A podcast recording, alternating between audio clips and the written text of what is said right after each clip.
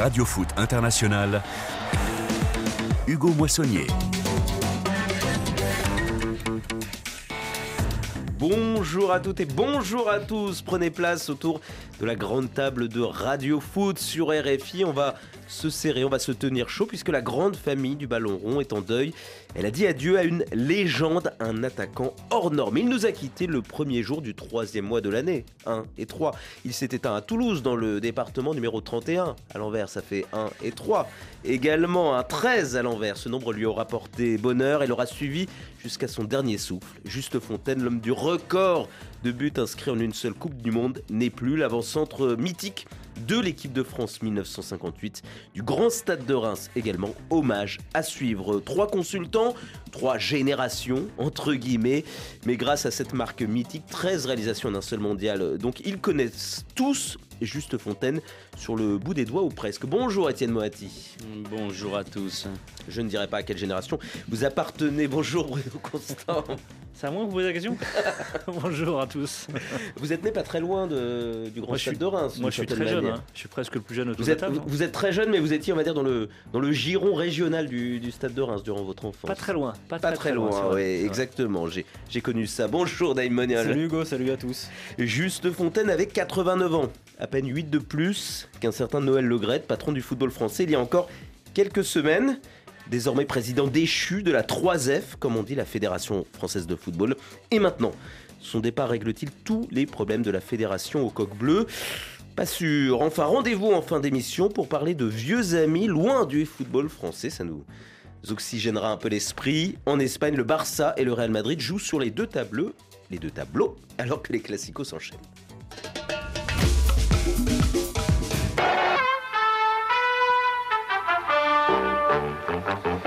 Un frais venu de Scandinavie pour le sixième championnat du monde de football. Au départ, 50 pays, à l'arrivée 16 qualifiés, dont la France de Paul Nicolas et Albert Batteux. Les Bleus de Suède vont trouver l'appétit en mangeant et ils découvrent ici également Juste Fontaine, grand dévoreur de buts. Il vient d'égaliser face au Paraguay.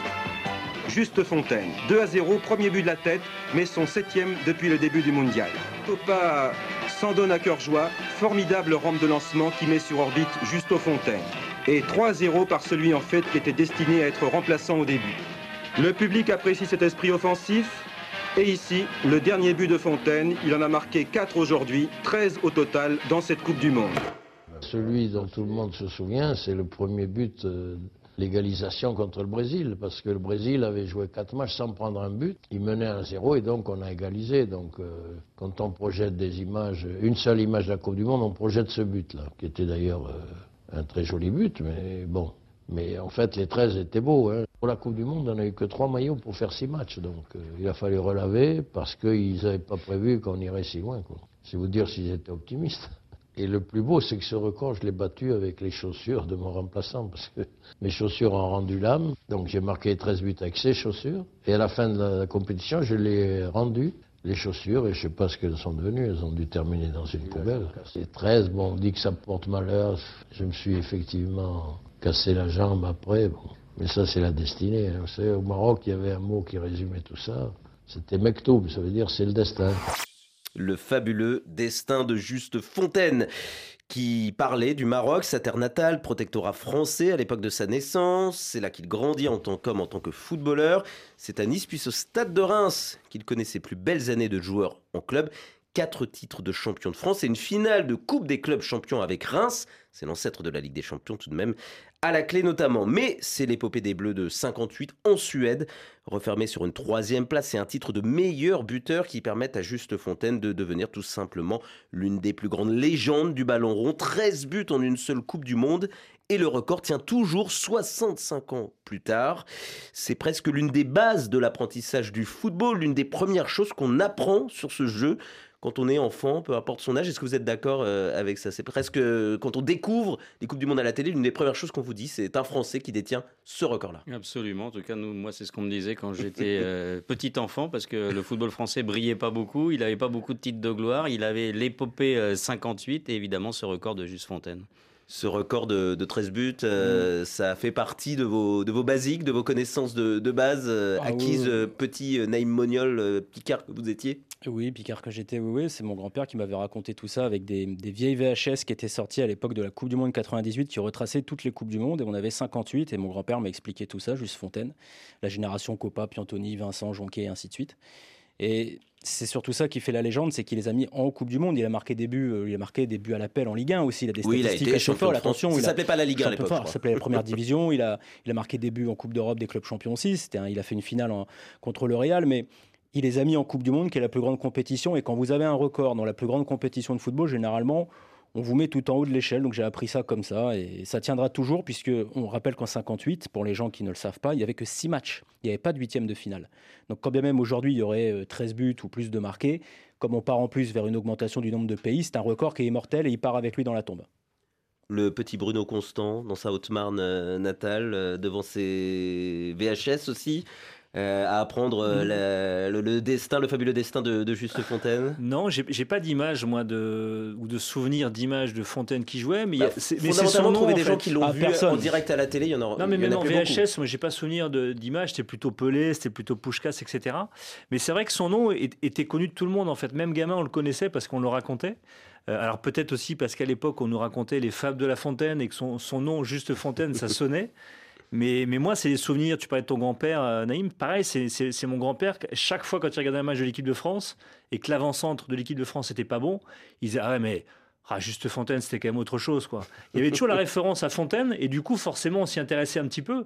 Et on voyait la légende qu'il était à travers les, les bribes d'images qu'on a, pu- qu'on a pu récolter. Oui, pour l'équipe de France, c'est la première grande épopée en, en Coupe du Monde. Et c'est vrai que aujourd'hui, elles sont presque banales. Mm. Ces, ces épopées en, en Coupe du Monde, à l'époque, euh, pas du tout. Et moi, je suis aussi un, un enfant, entre guillemets, de 98 comme euh, Naïm. Euh, bon, ah, il y avait ça, et puis il y avait Platini, puis c'était le désert Ouais. sinon. Bah, il y a eu l'épopée 58, puis ensuite il a fallu attendre 78 pour qu'il y ait euh, une autre Coupe du Monde avec l'équipe de France, euh, évidemment celle en Argentine avec Michel Platini.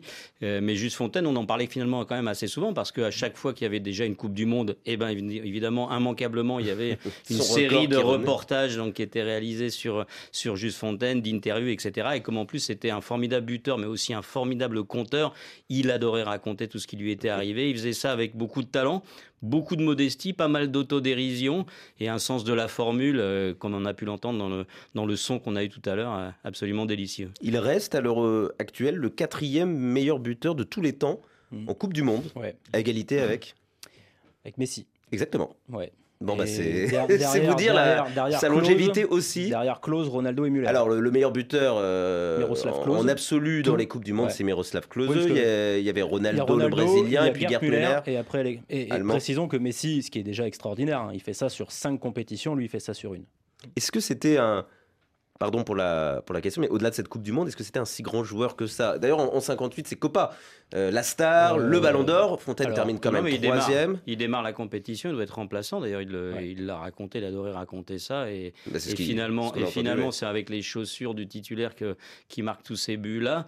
Euh, non, c'était vraiment un, un pur buteur et d'ailleurs qui en n'était fait, pas ouais. forcément totalement adapté paradoxalement au jeu de- du, du Grand Reims, qui était un jeu extrêmement huilé avec beaucoup de, avec beaucoup de redoublements de passes, etc. Euh, C'était vraiment le pur buteur, celui qui était euh, aux abords de la surface et qui frappait, on va dire, sans réfléchir. Si on comparait aujourd'hui, euh, ce serait euh, juste Haaland ou euh, non, Erling Fontaine? non, ça serait, ça serait peut-être juste un mec comme Inzaghi, c'est-à-dire qui était capable de marquer pied droit, pied gauche de la tête, qui était un type qui déblayait tout dans la surface, qui avait des qualités de buteur formidables. C'est pas un grand footballeur. Est-ce que c'était un grand footballeur comme peut l'être un Benzema, qui est un attaquant mais qui est super complet techniquement, tactiquement, machin? Je sais pas. Et quand on a joué avec Copa, je pense qu'il là-dessus Copa devait être au-dessus, mais il, marquait beaucoup de buts parce qu'on a parlé de son record en Coupe du Monde, mais vous avez vu les statistiques qu'il a aussi en club, que ce soit avec Nice, que ce soit avec Reims. C'est quand même un mec qui marquait énormément. Il a fini meilleur buteur plusieurs fois de la D1, même si on peut relativiser le niveau de la D1 des fin 50, début 60 à aujourd'hui. Euh, non, c'est- ça devait être un très très grand buteur. Mais c'est la magie de la Coupe du Monde de vous faire entrer dans la légende euh, au-delà de, de- de votre carrière sur la, sur la durée. Si vous réussissez quelque chose de fantastique dans cette compétition, c'est la légende éternelle du football qui, qui vous accueille. Bah, c'est oui, grâce à ce record, il est de toute façon éternel et son nom revient effectivement à chaque édition. Après, euh, pour ceux qui ont jamais vu jouer Juste Fontaine, vous pouvez retrouver des images, notamment du match, du fameux match contre le Brésil, où vous verrez vraiment le, le vrai niveau, enfin le niveau qu'on pouvait imaginer de Copa, qui est juste extraordinaire, et pourquoi on en parlait comme un des, une des légendes du football français, peut-être un des trois ou quatre meilleurs joueurs de, de l'histoire du football français. Et vous verrez Juste Fontaine, qui ressemble pour moi plus à un Jean-Pierre Papin, parce qu'il était un peu Mmh. plus trapu, Ouais. physique, mais ses appels, sa science du déplacement des appels était fantastique. Et puis devant le but, il est, il est adroit, il, est, voilà, il, il a le sens du but. Faut- Donc c'est ce qu'on demandait à l'époque, en tout cas à un avant-centre, c'était de marquer surtout. Et effectivement, aujourd'hui, un avant-centre, c'est presque un numéro 10 Ouais, reculé bah ouais. comme Benzema. Mais ce qui est, ce qui est fou, c'est que euh, dans une Coupe du Monde où le Brésil a tout trusté, le style, les buteurs, la découverte de Pelé, le fameux jeu, les Garincha, les Zagallo, les Vava, les machins, il y a un type qui a fait parler de lui autre que le Brésil, c'est juste Fontaine. Et peut-être que le fait qu'on ait que cette Coupe du Monde-là restera dans l'histoire parce que c'est celle où on a découvert Pelé, que le grand, le grand public découvrait le Brésil, qui était un pays très loin dont on savait pas grand-chose. À côté de ça, il y avait un petit Français qui s'appelait Juste Fontaine et qui marquait plus de buts que ça aussi à chaque fois. Ça a amené, je pense qu'il a, il a profité. On peut Une utiliser sorte l'expression- d'appel d'air. en fait, voilà, j'allais dire, il a profité de l'aspiration, comme on dit au, au ski, pour pouvoir, euh, bah, pour que la légende s'entretienne. Parce que, comme je vous le disais, quand on est une légende de la D1, de la Coupe de France, machin, c'est très bien. Mais lui, c'est de la Coupe du Monde. Rendez-vous compte. Mm. Et puis c'est aussi le, le football qui commence à se développer à la, à la télévision. C'est aussi les premières images, donc il y a aussi euh, cet aspect-là, même si les, Oui, on les est- 13 c'est- buts, on peut puis pas lui comme- enlever. ça, ça commençait à peine. quand même. On peut Comme- pas dire Les que- balbutiements, on peut Ouais, dire. peut Mais à l'époque, que ça devait être magnifique, Les, les- les. Coupes du Monde, on les suivait pas comme ça en Comme direct. disait, euh, comme disait Étienne, euh, on- on n'a pas un football où on a eu comme d'autres tous les 4 ans des mecs qui arrivaient et qui dépassaient le gars d'avant. C'est-à-dire que tu as la génération Copa, Fontaine, puis Anthony, Vincent Jonquet, puis derrière, il faut partir sur la génération Platoche, Giresse, Tigana, machin. Il y a quasiment 30 piges entre chaque. Et, et pendant très longtemps, alors nous, on l'a pas connu, parce que nous, on a un peu plus de chance d'avoir connu une équipe de France un petit peu plus souveraine, mais euh, les, les anciens. Beaucoup plus souveraine, qui se Oui, qualifie à chaque fois, euh, qui quand- remporte des titres. quand on était adolescent, gamin, on a un peu morflé quand même. Ouais. 88, 90, 92, c'était pas Jojo. Bon, euh, on- pendant 30 ans, il y a toute une Ça dépend à quel génération. âge on était gamin en fait.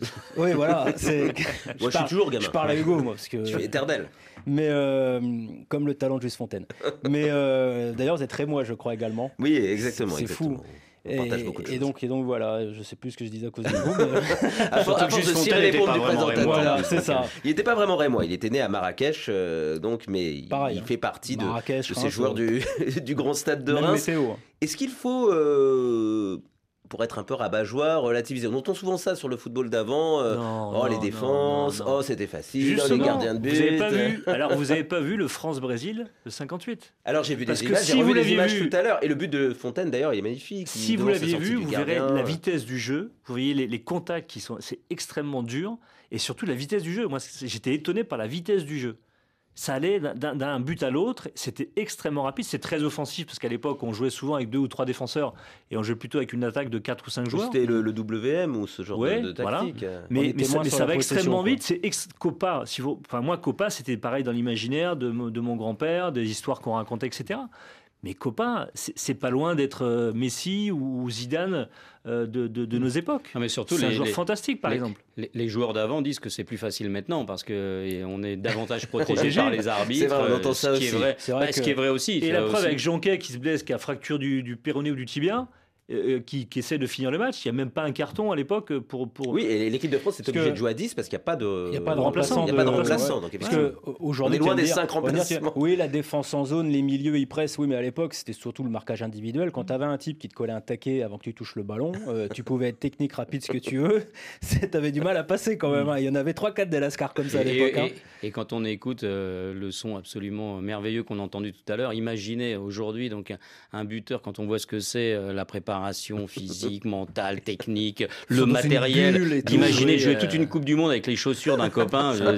rien que ça, ça dit la difficulté un peu qu'il y avait euh, à briller à cette époque. Effectivement, euh, justement, puisqu'on on compare euh, les époques, on va faire un, bond dans le temps, se projeter sur les prochaines Coupes du Monde à 48. Donc euh, il y aura un match de plus pour l'équipe championne du monde, me semble-t-il. En tout cas, bon, ça, ça va un peu changer, ça va rallonger. Oui, est-ce qu'ils veulent faire des poules de 3 si je Est-ce m'abuse que oui alors bon on verra un petit peu Le ce que ça donnera euh, concrètement est-ce que ce record il peut être euh, battu Moi ça, me paraît l'avenir complètement- moi, ça me paraît difficile. On essaie de, de réfléchir juste en démarrant l'émission quel euh, joueur s'était approché euh, un tout petit peu de, de ce record-là sur les dernières Coupes du Monde. Bah, finalement, on n'en trouvait pas. Et ça date en plus. Et- Ceux qui s'en ont approché datent Alors, de euh, 68, oui, de on a 54. retrouvé Muller 10 en 70 74. Et Ouais, après, 70, donc Ronaldo fait très 8 en longtemps. 2002. Oui, euh, donc 8 pour Mbappé et Messi. me- Eusebio, Eusebio 9 en 68. C'est ouais, Eusebio hein qui a fait neuf. Alors en fait, il faut, glisser, il faut glisser ça à l'oreille de Kylian Mbappé qui adore les records, qui adore les statistiques en lui disant Non, mais- que s'il était champion du monde une deuxième fois, ce serait bien et que s'il battait en plus euh, le record de Juste Fontaine, ce serait encore mieux. Alors justement, Étienne Moati, il s'est approché de certains records de Juste Fontaine. Il y a eu un record de, de quadruplé. euh, Quadruplé, ouais. enfin, En un premier quadruplé finale de la depuis troisième, Fontaine. euh, de la troisième place contre l'Allemagne de l'Ouest. Et puis il y avait euh, aussi un record de, de- de buts marqués sur trois matchs consécutifs en, en Coupe du Monde lorsqu'il marque euh, lors du deuxième match des Bleus. Enfin, j'ai vu ça tout à l'heure. Il en a Lors mis du deuxième match des Bleus 600 matchs contre de le poule. Danemark en 600 matchs de 2022. poule, 3, 3 De la finale. Paraguay. De la finale 2018 au- à, à Danemark 2022, ça fait mais là, c'est trois des- c'est des buts sur records, trois matchs euh, consécutifs. là, et c'était une première du Monde, depuis voilà. Fontaine. Ouais, mais là, c'est des records tirés par les cheveux. C'est ce qui compte, c'est le record sur une Coupe du Monde. Vous avez de des cheveux. Bruno Constant Ben, je, suis à la mode, figurez-vous. Hein. Pour, la mode des et il, est très Zidane, Bruno. pour répondre à votre question, Voilà, ça c'était un tacle 58, vous voyez, euh, par derrière et même pas Euh, sanctionné. Étienne a raison quand il dit on a du mal à en trouver un parce qu'on est encore à un niveau de Coupe du Monde acceptable. Si on met plus d'équipes participantes, on peut supposer, sans trop exagérer, que le niveau va être à relativiser. Si on qualifie des équipes qui n'ont rien à faire là, un mec comme Mbappé, vous lui mettez une petite équipe en poule, il peut vous coller facilement un quintuplé. Facilement. Et derrière, qui sait Donc ce tu qui vas peut se expliquer au passer continent africain que si on rajoute euh, quelques équipes africaines, ça va Alors, devenir euh, je un pas, jeu pour un jeu d'enfants pour les Pour buteurs te de leur enquiller je euh, des, pensais pas, des triplés, des au quadruplés. continent africain, je pensais plus Non, à des c'est équipes là, c'est là que ça va se passer. L'augmentation du nombre de pays, finalement, au bout du compte, quand on regarde, ça déséquilibre pas complètement non plus les compétitions. On a tendance parfois un peu à exagérer. Je veux dire, je pense qu'il y a euh, bien neuf pays africains qui peuvent disputer la Coupe du Monde euh, et avoir le niveau pour la jouer. Je on pense a que- vu le niveau des équipes africaines qui a progressé, on voit le niveau des équipes asiatiques qui progressent, donc effectivement, Voilà, je suis d'accord. ouais, ouais. euh, Moi, je pense pas que ça change Si complètement tu de te retrouves avec une équipe euh, d'Amérique centrale ou s'il qualifie un deuxième océanien ou des Mais équipes un peu 14 champêtres, buts, ça paraît quand même euh, dingue. Là, on a du mal à se l'imaginer, même si on a vu des choses étonnantes, par exemple en Ligue des Champions, avec les Ronaldo, Messi, qui ont, qui ont Moi, je pense, banalisé moi- des moi, choses. je pense euh, que ça peut tomber. Je pense que ça peut tomber parce qu'on va forcément niveler le niveau par le bas. Et avec un match en plus, tu sais pas ce qui peut se passer. Après, on l'a dit tout à l'heure, et moi je restais là-dessus. Quand on met 13 buts en 6 matchs, c'est absolument prodigieux. Si l'autre il en met 14, mais en 8, ça sera très bien aussi. Attention, il faut pas. euh, Mais enfin bon. Il en a mis combien là sur la dernière Coupe du Monde, Mbappé? 8. 8. Il, était, déjà- il était jusqu'en finale. Ouais.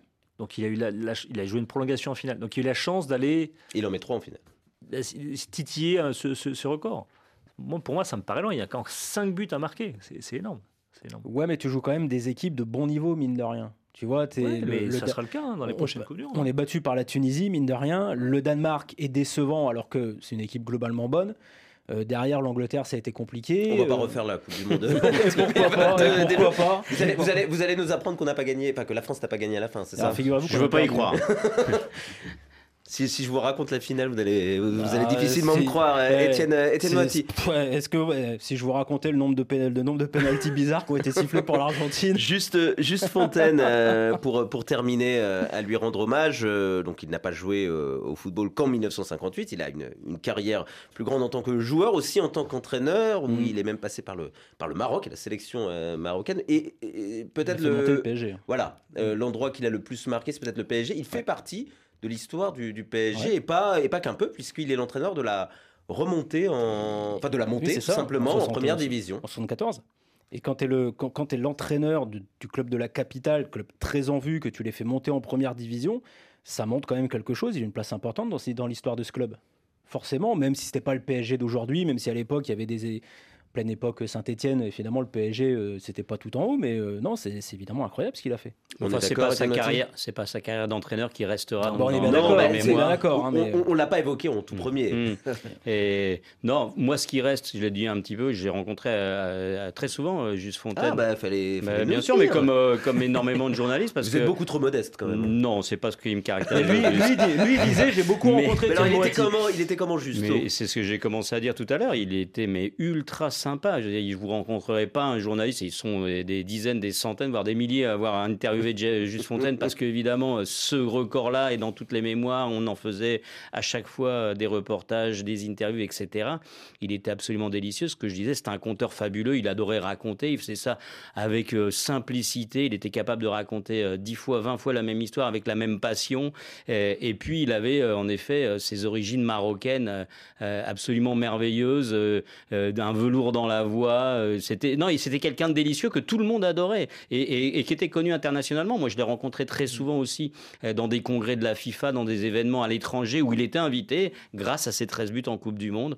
Et franchement, on dit souvent ça quand quelqu'un s'en va, mais c'était quelqu'un de super, Juste Fontaine. Et il était toujours très proche des copas ou de ses anciens coéquipiers, où il avait encore euh, un regard aussi sur les générations qui l'ont suivi, les, les, les, joueurs actuels. Oui, il adorait si, l'équipe de France. Si on lui posait la question, il avait, il était jamais très loin de son téléphone. Vous l'appeliez, il répondait. Si vous aviez des questions sur un sujet, un autre, un joueur, euh, vouloir faire euh, une interview avec lui, c'était extrêmement facile. après, ces anciens-là vivaient pas tous au même endroit, donc je crois pas qu'ils se voyaient si souvent que ça. Et puis il y avait l'âge aussi qui, qui jouait. C'était plus compliqué de se déplacer, mais je crois qu'il y avait des liens toujours entre eux. Quelqu'un un peu. Je, je, un bon compteur, quelque chose. Je pense que c'est la sympathie. On dira beaucoup de bien. Il joue moins bien au foot que Juste Fontaine, mais il est bon compteur. La sympathie, pardon de parler de Juste Fontaine. La sympathie que décrit Étienne de Juste Fontaine, je pense qu'elle a contribué à sa légende.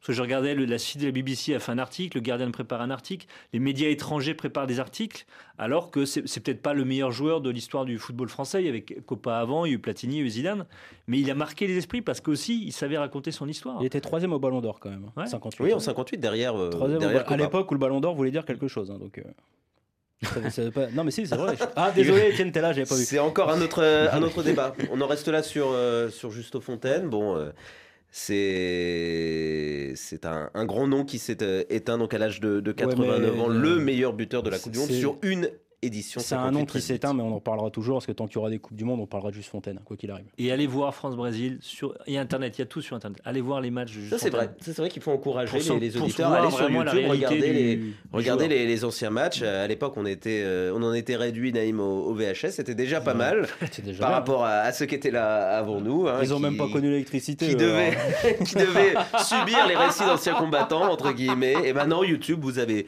vous avez tout. Et, et nous, on a rendu un hommage à la France et au, football d'avant à travers euh, Juste Fontaine.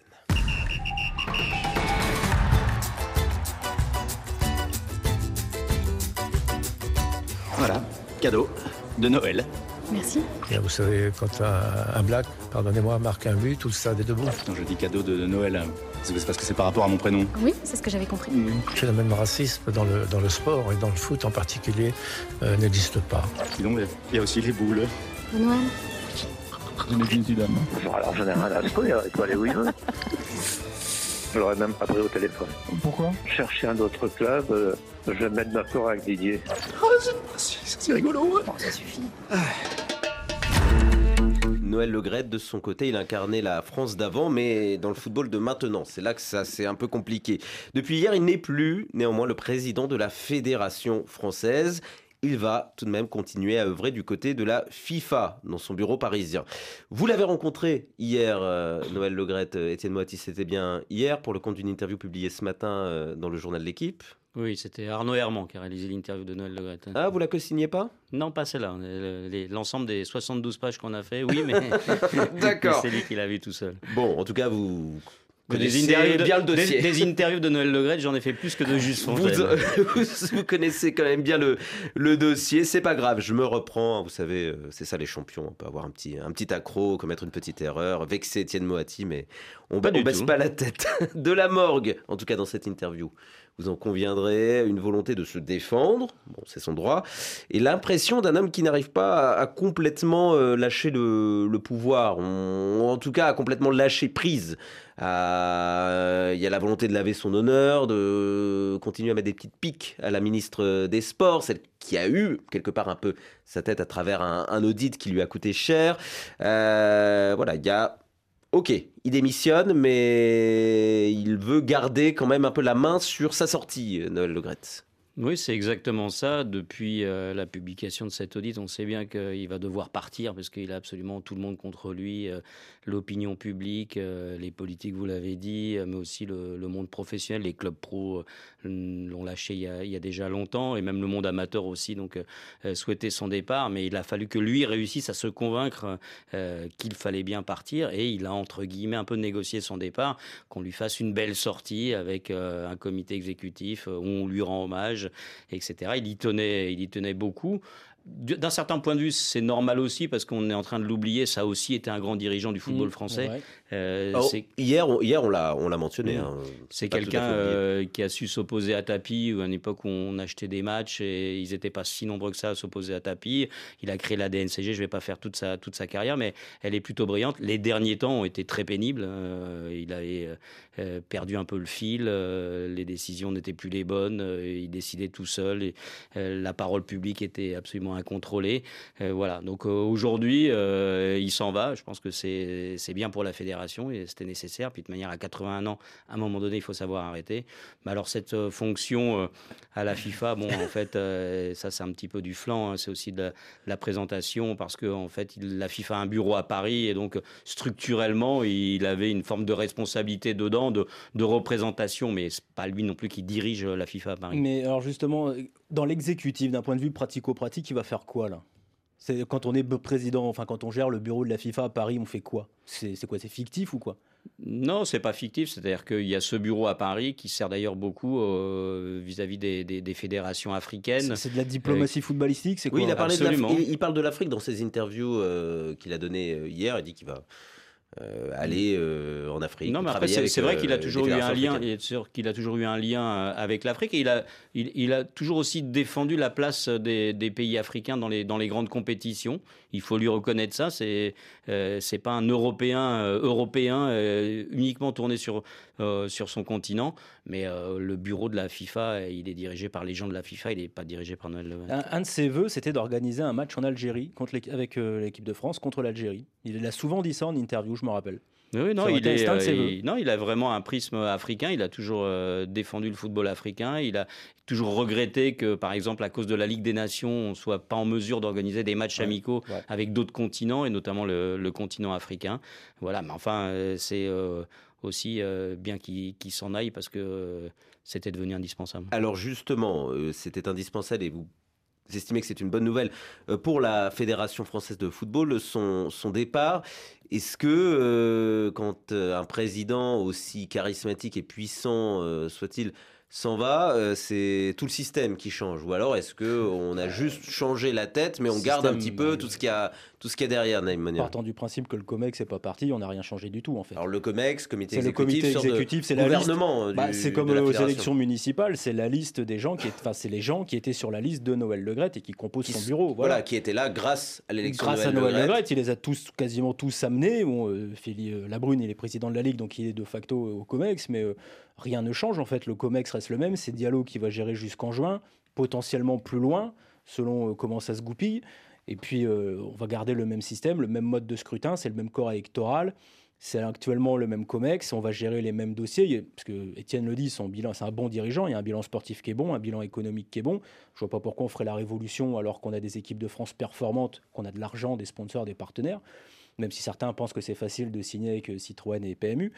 Et puis euh, voilà, il n'y a pas à faire de révolution ou à tout changer. Enfin, je vois pas pourquoi. Non, mais il y avait, il y avait quand même des, des problèmes. Alors déjà, euh, on va dire dans le fonctionnement de la, de la fédération, puisque l'audit avait euh, relevé, me semble-t-il, des problèmes de, de- de harcèlement moral. Avec Florence Ardouin. Qui n'étaient pas juste liés à, à Oui, avec Graët. Ardouin. La directrice générale, donc qui elle aussi s'en va. Elle est licenciée, elle. Qui est, qui est licenciée, mais il y avait aussi par exemple l'exercice solitaire du pouvoir de, de Le Graët qui, qui, qui posait problème. Est-ce que ça, on mais va, en on fait, va tout, en sortir tout ce que Est-ce vous dites, tout, tout ce que vous dites est juste, mais tout ce que vous dites, ce sont des, des, des choses. c'est- de l'individualité. C'est Noël Le Graët exerce un pouvoir, on va dire unilatéral. Florence Ardouin a outrepassé certaines limites qu'on peut qualifier d'harcèlement moral. De Noël Le Graët d'harcèlement sexuel. On peut dire que le Comex savait ou était au courant ou voyait d'un œil ou pas ce qui se passait et n'a rien dit. Mais en l'occurrence, la fédération en tant que fédération. Qu'est-ce qu'elle, qu'elle- euh, où elle a, pourquoi faudrait la changer outre elle a, elle a rien fait en fait? Tout va bien. Bruno Constant? Bah non, tout va bien. Non, bien sûr que tout va, tout va pas bien. Les, les- va mal alors? bah, la- les deux sélectionneurs des deux équipes nationales, l'équipe de France féminine et l'équipe de France masculine, la manière dont ont été reconduits les sélectionneurs, ça pose question. Parce que le COMEX n'a jamais été euh, sollicité, ou il n'y a jamais eu de débat autour de la durée des contrats, par exemple. Moi, je, je comprends qu'on prolonge Deschamps. Il n'y a aucun souci là-dessus.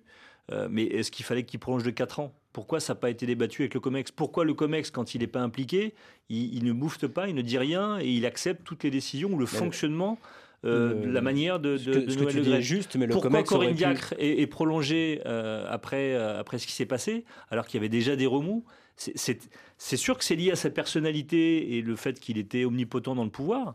Mais pour moi, le COMEX est, f- est- est tout autant fautif. Mais évidemment en que le Comex est- le Comex Donc je est comprends. tout En fait, autant la- fautif. pour moi, ça a été une, dé- une défaite dans le sens où on savait que Noël Le Graët allait partir parce que, comme disait Étienne, la, la position était intenable. C'est aujourd'hui, on est dans un- une politique d'image où le- tout ce qui est dit, décortiqué, etc. Et puis la, ressorti. la- la justice, il est, il est dans le collimateur de la justice pour des faits Oui, aussi mais pour l'instant, pénalement, il n'est Mais- pas, il est pas inquiété. Non, non, mais je- aussi le pour rappeler. compléter, hein. Et- d'information. mais, mais, mais le COMEX, en, en- en restant en place ou ne disant rien, en ne faisant rien, il est pour moi coupable aussi. Donc il devrait le, démissionner. le en fait. choix des hommes, le, le Comex, Diallo, Schloub, Borghini, Parent, qui tu veux. Oui, tu peux les incriminer, ils ont aussi leur part de responsabilité, qui s'en aille. Mais le système qui est un comité exécutif avec un président qui gère la fédération d'un point de vue sportif économique comme elle est gérée actuellement, ce que tu appelles le système, je parle pas des gens, hein, je parle le système. Pourquoi faudrait le changer? Non, mais parce que c'est normal. Le Si, système si, c'est possible de peut-être de changer des choses. D'ailleurs, c'est c'est l'intention, c'est c'est dans les recommandations de l'audit, parce qu'en fait, le système, vous avez évoqué un conseil municipal, mais non, c'est pas comme un conseil municipal, euh, le comité exécutif de la fédération, parce qu'en fait, c'est une liste bloquée, c'est-à-dire que quand le président est élu, il est élu avec une liste.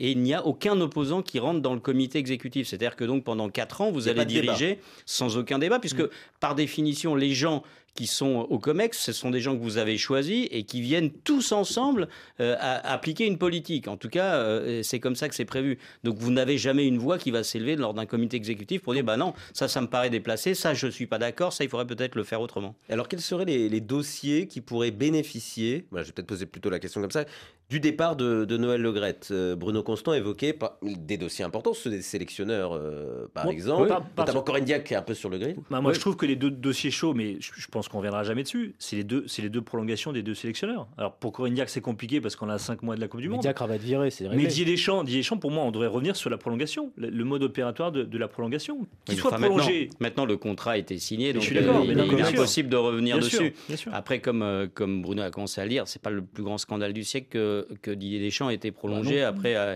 avoir été en, en finale de Coupe du Monde, battu au, battu au pénalty. C'est vrai que la durée euh, interpelle, puisque euh, il y a un euro en 2024. Pourquoi lui donner un contrat jusqu'en 2026, euh, à part avoir lui payer des, des indemnités euh, si jamais ça se passe Mais alors, pas par bien mais le fait, c'est qu'il n'y ait jamais eu de, dé- de débat en fait dans cette fédération. Il n'y a jamais eu de débat sur une vision à long terme. Ok, on vient de finir une Coupe du Monde. Mm. Qu'est-ce qu'on fait sur les quatre prochaines années? Alors, Comment on veut jouer? Comment on veut organiser Parce qu'on on pourra parler du foot amateur, mais foot amateur, ok, il y a de l'argent, mais il va très très mal le on peut football parler du foot amateur. hein. Je voudrais rester sur le football féminin, outre le, euh, le sujet euh, Corinne Diacre, euh, Wendy Renard, au moment, la capitaine donc des Bleus, au moment d'annoncer sa retraite internationale, elle parle d'un tournant manqué après euh, 2019. En gros, elle avait l'air de se plaindre, Mm. elle se plaignait même.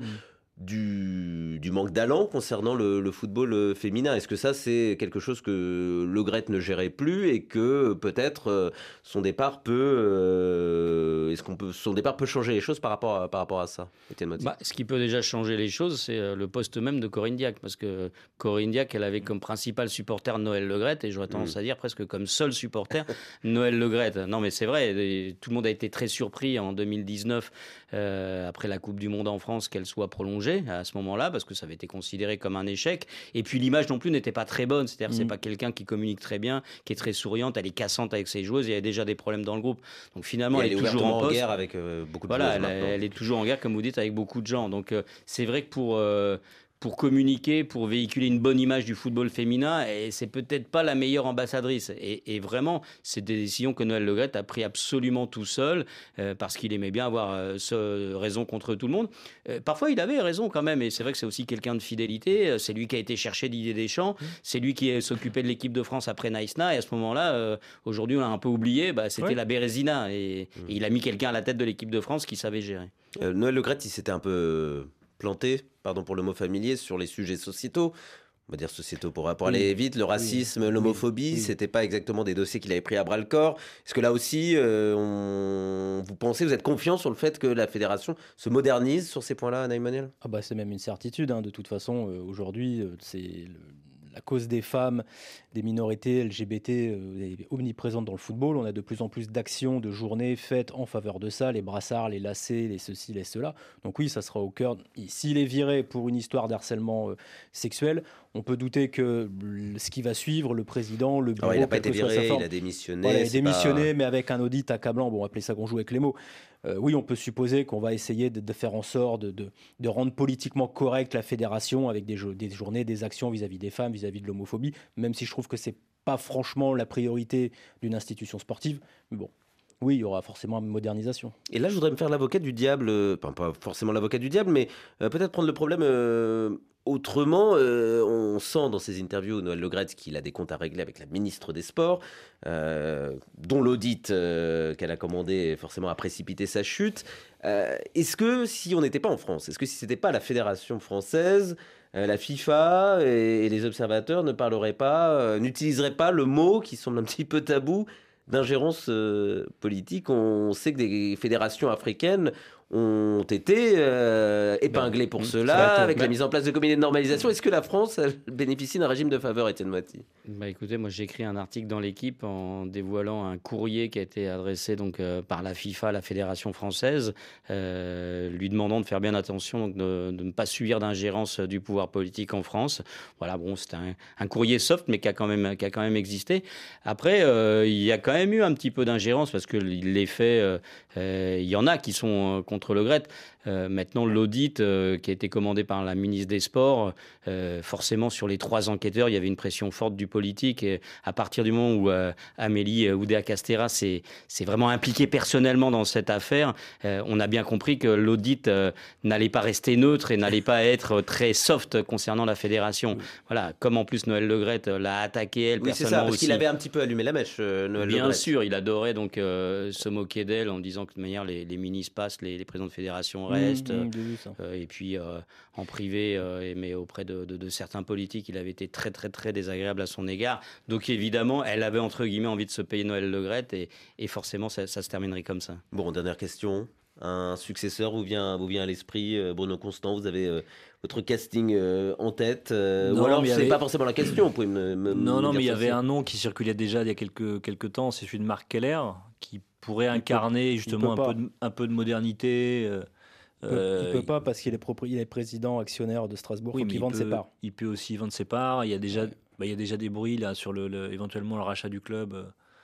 Euh, ça- il- en tout cas, dans la personnalité et dans ce qu'on attend d'un nouveau président un peu plus jeune, un peu plus moderne, qui a une vision un peu différente, pour moi, il pourrait éventuellement incarner. Mais, mais il était présent au Comex. Étienne Bah, ça, voilà, il et pas, et présent pas, des proches. et- Mais non, et mais- pas très, non, et pas mais tout à fait d'accord. Je lis sur son les- visage qu'il n'est pas d'accord. Il y, a, y y des éléments avec, euh, auxquels je veux bien souscrire, mais sur la modernité, on va dire que Marc Keller, c'est pas non plus le, le- le- le- le dirigeant le, le- le- le plus moderne de la Terre, mais c'est pas tellement ça la question. Euh, Aujourd'hui, il y a un président donc, euh, qui prend la suite de Noël Le Graët qui s'appelle Philippe Diallo. Euh, qui est là jusqu'au mois de juin et vraisemblablement euh, qui a des chances d'être là jusqu'à décembre 2024 qui est la fin du mandat de, euh, de Noël Le Graët. Euh, voilà, parce qu'il y a des statuts, c'est compliqué et assez inintéressant à raconter aux auditeurs. Il y a des statuts qui sont comme ça et qui en effet Et c'est une personnalité qui pourrait s'installer et devenir incontournable et se faire élire.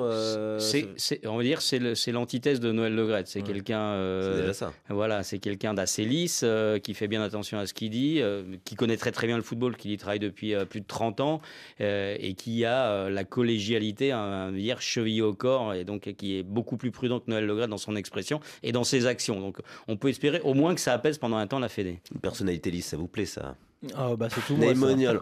En costard, Euh, hein, mesdames et messieurs, vous n'avez ouais. pas, vous n'avez pas l'image, mais euh, Naïmoniol en costard, ça c'est un petit événement. Non, mais euh, quel que soit le. Parce que j'ai vu passer beaucoup de noms, beaucoup d'anciens joueurs, on parle de Platini, on parle de Luis Fernandez. Quelle que soit la personne qui prenne la succession, quelqu'un qui connaît également le foot en profondeur, le foot des districts, des ligues, le foot des jeunes, le foot amateur, le foot euh, où on fait des ententes entre trois ou quatre villages pour avoir une équipe de jeunes, parce que j'entends beaucoup de gens se manifester, parler de l'équipe de France, l'équipe de France, mais la Fédération française de football, c'est aussi surtout le foot amateur, Bruno l'a dit, qui souffre. Qui, qui est en train de Qui- mourir. Il y a hein. une réforme actuellement des championnats hein. nationaux qui flingue des clubs. La fusion des, des régions a flingué beaucoup de régions, notamment la mienne, la Picardie. Et je peux vous dire qu'il faut un président qui n'ait pas peur d'aller mettre les pieds dans la boue, rencontrer les dis- dans, dans les districts les dirigeants, les bénévoles. Je ne suis pas sûr que le nom des anciennes gloires dont on parle soit en mesure de le faire. Le football euh, dans les coulisses, dans la rubrique nécrologie aussi, euh, c'est bien, mais si on, on revenait au terrain, qu'est-ce que vous en dites, Je suis d'accord. euh, messieurs? Allez, c'est parti.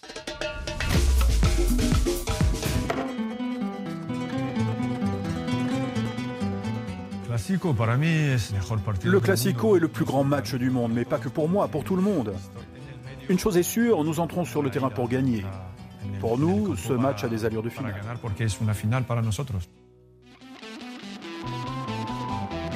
Et oui, le plus grand match euh, du monde revient. Le Bernabeu, jardin de Karim Benzema qu'on vient d'entendre, et du Real Madrid va accueillir le Barça demain en demi-finale de la Coupe du Roi. Real Barça pour une place en finale ou presque, puisque ce n'est qu'un match aller. Il y aura un retour dans à peu près un mois au Camp Nou. Et entre ces deux rencontres de Coupe du Roi, un autre classico en championnat à Barcelone le 19 mars. Le championnat d'Espagne voit les deux clubs euh, phares se tirer la bourre en tête. En gros, puisque 7 points d'avance tout de même pour euh, les Blaugrana devant les, Madrilènes, euh, mais les hommes de Xavi, les Barcelonais donc ont perdu à Almeria le week-end dernier, perdre une occasion de faire définitivement le trou sur un Real qui a concédé le nul à la maison contre le voisin l'Atlético. Xavi, on va l'écouter, l'entraîneur du FC Barcelone. Aller au Bernabeu me motive toujours. Le Real est favori parce qu'il est le champion d'Espagne et d'Europe en titre, mais c'est une autre compétition. Ça n'aura rien à voir avec le dernier Classico de janvier et c'est une bonne opportunité pour réagir. J'y vais avec enthousiasme, avec envie. J'adore aller là-bas, essayer de leur enlever le ballon. Ce genre de match m'excite. J'adorerais jouer demain au milieu de terrain, mais je ne peux pas.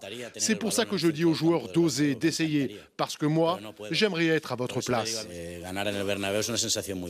Il lance très bien, Xavi, ce mois de Classico, ce sprint final en Espagne qui euh, débute sur les deux tableaux. Vos pronostics, euh, Bruno Constant, est-ce que le, le Barça va faire coup double ou bien va-t-il s'effondrer? Madrid va-t-il être sur la lancée de sa performance à Liverpool en, en Ligue des Champions? Vous voyez ça comment cette... Tu, tu peux dire je sais pas, hein, c'est possible. Ah non, non, faut pas, parce que sinon après on va galérer à, à aller au bout de l'émission. Non, mais je suis Non, là, mais pour le coup, me pour le, pour le coup, j'en ai aucune idée parce que quand on regarde, non mais Merci, merci. regarde, excusez-moi de regarder l'image un peu de Ligue 1 et quand on regarde la saison des deux clubs en Ligue 1, alors le Barça avait une certaine continuité, régularité en tête du championnat, là ils viennent de perdre, Euh, et le Real Madrid pour moi est totalement illisible depuis le début de la saison. On ne sait pas quelle est la valeur. Je pense que sa valeur va revenir justement au moment où les soirées européennes reviennent. Et on l'a vu avec Liverpool, mais, c'était un faible Liverpool. Mais le fait qu'ils arrivent à se, retrouver comme ça en équipe en, en- en quelques minutes alors qu'ils sont menés 2-0 et se reconstruire, repartir sur la même euh, séquence montée en puissance que la saison passée, je serais plutôt inquiet pour le Barça. Dès demain Vous êtes inquiet pour le, le Barça dès demain, euh, vous, Étienne, euh, Étienne Moati? Non, mais je suis assez d'accord avec Bruno sur le fait qu'on ne sait pas. Non, je plaisante. mais Non, mais euh, comment vous que- sentez par rapport aux, aux dernières dynamiques? Mais la dernière dynamique semble plutôt, même si euh, franchement les, les résultats sont un peu en dents de scie, puisque il- Mm. même si le Barça était quand même sur une assez longue série de, de bons résultats, mais il y a aussi l'échec qu'ils ont eu en, en Coupe d'Europe, alors que dans le même temps, le, le Real a survolé donc euh, son match euh, face. Euh, euh, face à Liverpool. Donc en effet, c'est dur à dire. J'ai le sentiment que le, le Real, entre guillemets, est une équipe plus forte que celle du Barça. Euh, C'est-à-dire si c'est euh, une finale, euh, on a le sentiment que le, que le, que le- Real a cette expérience-là, cette capacité à renverser des situations, à monter son niveau de jeu quand il le décide. Voilà, mais euh, c'est une double confrontation toujours compliquée à pronostiquer. On a égalité parfaite hein, sur les, les premiers classicos de la saison, de mémoire. 3-1 en championnat au Bernabéu pour le, pour le Real, et puis en Supercoupe 3-1 Supercoupe, ouais. pour le, pour le Barça. Euh, ça ne dit pas grand-chose du coup du rapport de force. Il y a les points d'avance en championnat, mais Le- peut-être le- euh, le, rapport de force. euh, que c'est rééquilibré Pas- par ailleurs. Pas d'accord pour dire que le Real paraît plus fort que le Barça parce que sur l'ensemble, faut pas analyser juste les 15 derniers jours. Si on prend sur l'ensemble de la saison, je pense que le Barça a montré beaucoup plus de choses que le Real, notamment défensivement. Maintenant, la dynamique à très court terme est en faveur du Real. Et n'oublions pas que le Barça va jouer sans Lewandowski, sans Dembélé, sans Pedri, ce qui vous amoindrit quand même. Mais après, j'ai envie de dire, c'est là où on va voir ce que vaut réellement Xavi, parce que être sacré bon entraîneur, faire la fierté de tout le monde et être encensé quand on a un attaquant polonais qui roule, Pedri qui prend tout et que ça marche, c'est très bien. Mais on juge aussi la valeur d'un entraîneur sur les temps faibles de l'équipe. Et actuellement, le Barça est dans un temps faible. Donc si Xavi est réellement l'homme de la situation, il va falloir qu'il le montre demain, parce que quand on est le Barça, on ne peut pas faire mieux que taper le Real pour montrer Est-ce que qu'on est tu fort. dirais de la même chose si le Real était privé de Benzema, Vinicius et euh, Modric? Parce que là, tu as cité, je suis d'accord avec toi, hein, Lewandowski, Dembélé, euh, Pedri, pour moi, c'est peut-être les trois meilleurs joueurs ou les trois plus grands talents, on va dire, du Barça. Si tu retires ces trois mêmes talents au Real Madrid, je pense qu'ils seraient pareil dans les mêmes difficultés parce que c'est des, des joueurs incontournables. Ouais, mais je te dirais que d'abord Benzema, il a pas mal manqué cette année et que mine de rien, le Real a pris des points euh, sans lui. Et la deuxième... pour ça que le Real, il, en a, il en a aussi perdu. Voilà, c'est oui, il en a perdu, mais enfin bon, il en a aussi gagné. Et je te dirais que le Real, en réalité, c'est pas tant une histoire des, joueurs qui manquent, c'est plus une histoire de la manière dont il gère ses matchs. Moi, je, tu dis c'est un Real qui est lisible. Il est lisible dans le jeu. Tu sais pas comment réellement comment ça joue machin. Mais c'est une équipe qui a une force de caractère qui n'existe pas au Barça. Le Barça, ils sont très bien armés sur toutes les lignes pour la première fois depuis longtemps. Oui, mais, j'ai l'impression que des... qui, qui, passe énormément à travers le duo Vinicius-Benzema. C'est à chaque fois ces deux-là qui impulsent euh, le retour. Je te, dirais que Modric fait encore une très très grande saison. Je te dirais que contre derrière... Liverpool, c'est Vinicius hein, qui impulse le retour. Ah, Modric, en première période, il est, il est pas bien Modric en première période. Hein. Il est dépassé par le rythme. Il revient quand le Real revient. Chaque année, j'entends que Modric, il est pas bien, qu'il est dépassé, qu'il a vu. Je fais un constat. Chaque année, chaque année, il vu la tape les, les meilleurs. Il était comment des classicos avant le mm. classico euh, sur euh, ce qui, est, ce, qui est, pour aller un peu dans, dans votre sens parce qu'on a l'impression que finalement on parle plus vraiment des deux meilleures équipes au, monde, quand bien même le Real est champion d'Europe en titre. On est dans une dans un mois de, de, classico, quelque part. On a déjà connu ça il y a quelques années. Pourquoi on parle plus des deux meilleures équipes au monde mais Non, justement, c'est la question que je vous pose. Est-ce que pas le Barça, mais si, trois classicos qui arrivent en un mois, est-ce que ça vous excite toujours autant qu'à l'époque des Messi-Ronaldo, des duels Messi-Ronaldo? Ah oui, absolument, euh, parce que il y a des joueurs formidables. Alors évidemment, euh, Lewandowski n'est pas là, donc euh, on aime moins voir un match quand il n'y a pas Lewandowski que quand il est là. Mais le Real n'est pas la meilleure équipe euh, d'Europe et la meilleure équipe du monde en ce moment. Bah si, même s'ils sont parfois un peu à la peine en championnat. Tu dis ça parce qu'ils ont gagné la Ligue des Champions? On a le sentiment qu'aujourd'hui, non, parce qu'ils en sont aujourd'hui le favori, hein, tout simplement sur cette édition-là. Donc euh, il y a un, ils l'ont montré en fil Il y, a une continuité. C'est vrai qu'on pense à chaque saison que finalement c'est peut-être la saison de trop pour le Real, qu'ils ont moins faim, qu'il y a des joueurs qui sont trop vieux, etc. Ils arrivent à se renouveler tout en conservant à peu près le même effectif et sur les matchs à élimination directe, qui a envie de rencontrer le Real, franchement Même en Europe, pas simplement en, Espagne. Donc c'est toujours aussi euh, attendu. Un mois avec trois classicos, c'est toujours le, la le classico, le classico est attendu parce que le Real Madrid, Barcelone, c'est des marques que tout le monde voit ça dans le monde parce que même si avant il y avait le duel Messi-Ronaldo, il y a Benzema, t'as Lewandowski, voilà, c'est toujours suivi. Maintenant, c'est des équipes qui sont moins fortes qu'à l'époque où il y a Messi-Ronaldo, c'est une certitude. La Liga est un championnat moins fort qu'il l'était il y a 10 ans, nettement moins fort aujourd'hui que la Première Ligue. Euh, et dire le Real est la meilleure équipe du monde. Le Real, elle, est, elle, a gagné la Ligue des Champions, ça en fait peut-être de facto la meilleure équipe d'Europe, mais dans le jeu aujourd'hui, je vois beaucoup d'équipes pardon, qui jouent beaucoup mieux que le Real Madrid. Arsenal joue mieux que le Real Madrid. Il y a peu Arsenal joue mieux que le Real Madrid parce qu'Arsenal est plus fort que le Real Madrid. Il y a peu d'équipes qui joue mieux. Naples joue mieux. Non, mais c'est une histoire de bien jouer. C'est une histoire de, de, de, mieux jouer. Oui, je suis d'accord avec toi, il y a plein d'équipes qui jouent mieux que le, bah Real Madrid. mais l'année dernière, en Ligue des Champions, il y a plein d'équipes qui jouaient mieux que le Real Madrid. C'est vrai, le Real Madrid a été champion d'Europe. Et c'est sa force. C'est vrai. Oui, c'est pour ça que je te disais. vous, monsieur Première Ligue, ça vous. Zemousti Non, moi je, moi je, trouve que ça, ça, ça, a un petit peu perdu en saveur parce qu'effectivement, mais parce que c'était monté très haut avec le duel Ronaldo-Messi, on n'avait jamais vu ça. Et parce qu'à l'époque, c'était sans doute les deux plus belles équipes euh, au monde. Aujourd'hui, c'est pas les deux plus belles équipes au monde. Ah, mais moi, je suis pas d'accord avec Moi, je préfère regarder le Napoli, Arsenal. Autant, il y a eu, autant il y a eu un, creux avec euh, après le départ de euh, de Messi, et de Ronaldo, etc. Je trouve qu'aujourd'hui, ce creux-là n'est pas là parce que le, le, Barça est revenu à un très très bon niveau, un très haut niveau. Un bon niveau en Ligue 1. Bah, et, que le, que le, Real, c'est peut-être la meilleure équipe euh, du monde sur les matchs éliminatoires. Quand tu sors, quand tu sors deux fois en poule en Ligue des Champions, que tu es éliminé deux fois en huitième de Ligue Europa, on peut relativiser le haut niveau. C'est un, peu comme en musique, voilà, vous vous y mettez tous euh, pour le final, pour le, bouquet final. Merci Naïm Monial, merci Étienne Moati, merci Bruno Constant, merci Laurent Serrano, quand même. merci euh, David Finzel, mais bien sûr qu'il faut regarder, puis on en reparlera dès vendredi dans le Café des Sports avec Rémi Gono. Très bonne soirée sur RFI.